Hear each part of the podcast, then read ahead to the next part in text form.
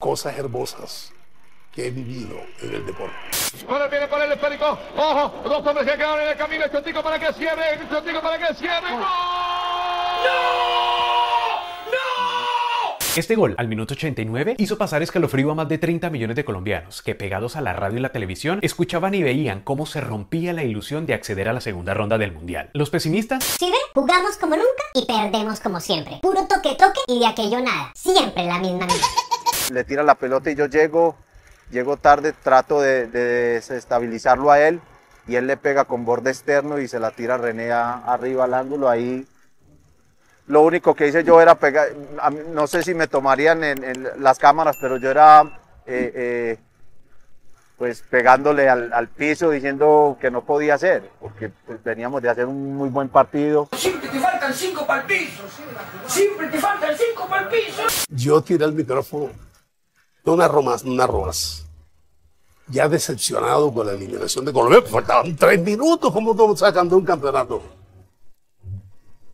Y, y Weimar seguía narrando. Pero las oraciones al milagroso de Buga, al Sagrado Corazón de Jesús, al Divino Niño del 20 de julio y a la Virgen de Chiquinquirá hicieron efecto. Una jugada que iniciamos desde atrás, con, sacando la pelota muy limpiamente. Yo presentí la cosa y le dije a Weimar, "Dame, dame, dame".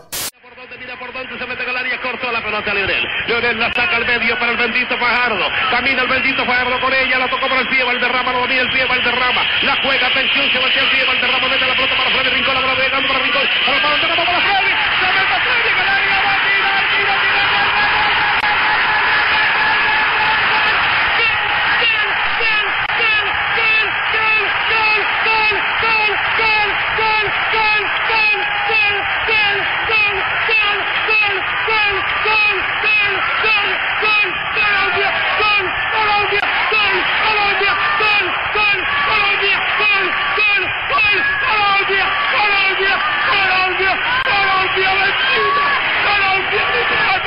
¡Golazo! ¡Golazo! ¡Golazo! ¡Qué grande! ¡Colombia! ¡Colombia! ¡Mi patria! Pero bueno, al final yo creo que la recompensa fue justa por, por lo que hizo Colombia en los 90 minutos. Empate de Colombia y Colombia clasifica a la segunda ronda de este mundial con ese gol de Freddy. Esta jugada quedará guardada en la memoria de muchas generaciones como uno de los momentos más épicos del fútbol de Colombia. Sin embargo, hay personas que no reconocen su magnitud deportiva. Puro pelado marica. Por cierto, cuando salimos del estadio, llegamos a la plaza de Milán, la plaza de la escala de Milán, y estaban como 20, 30 colombianos allí reunidos festejando.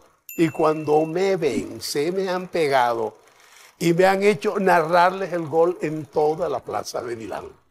Y he tenido que narrar otra vez el gol a capela en la plaza de Milán.